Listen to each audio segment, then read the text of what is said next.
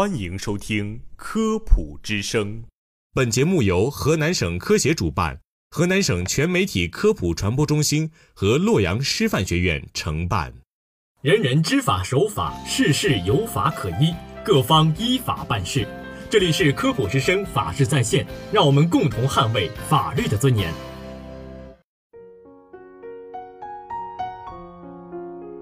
各位听众，大家好，欢迎收听科普之声，法治在线，我是赵亮，我是静一。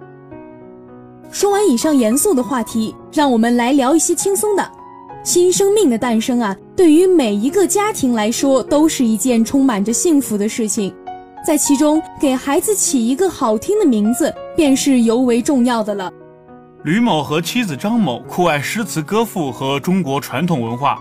在女儿出生后。夫妇二人决定为爱女取名为北雁云一，并以北雁云一为名办理了新生儿出生证明和计划生育服务手册新生儿落户备查登记。不过，当吕某前往当地派出所为女儿申请办理户口登记时，民警却告知拟被登记人员的姓氏应当随父姓或者母姓，即姓吕或者张，否则不符合办理出生登记条件。吕某因坚持以北雁云一为姓名为女儿申请户口登记，当地派出所遂于当日作出拒绝办理户口登记的具体行政行为。吕某认为，为女儿选取的北雁云一之姓名，北雁是姓，云一是名，符合法律规定，公安机关应予上户口，于是以女儿代理人的身份诉之法院。请求判令确认派出所拒绝以北雁云一为姓名办理户口登记的行为违法。法院审理后判决驳回了原告的诉讼请求。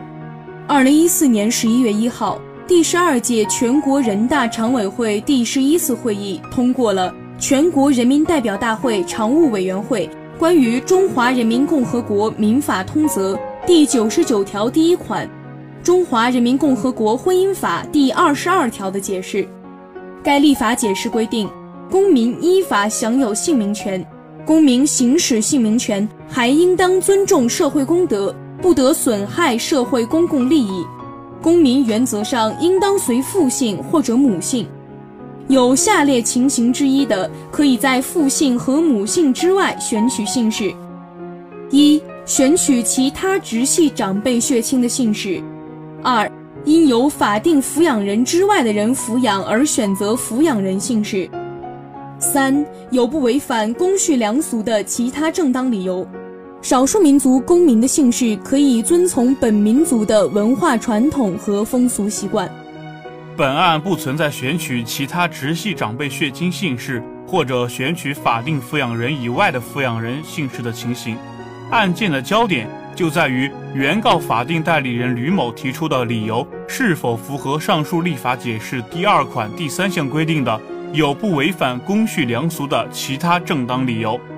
审理法官指出，从社会管理和发展的角度，子女承袭父母姓氏有利于提高社会管理效率，便于管理机关和其他社会成员对姓氏使用人的主要社会关系进行初步判断。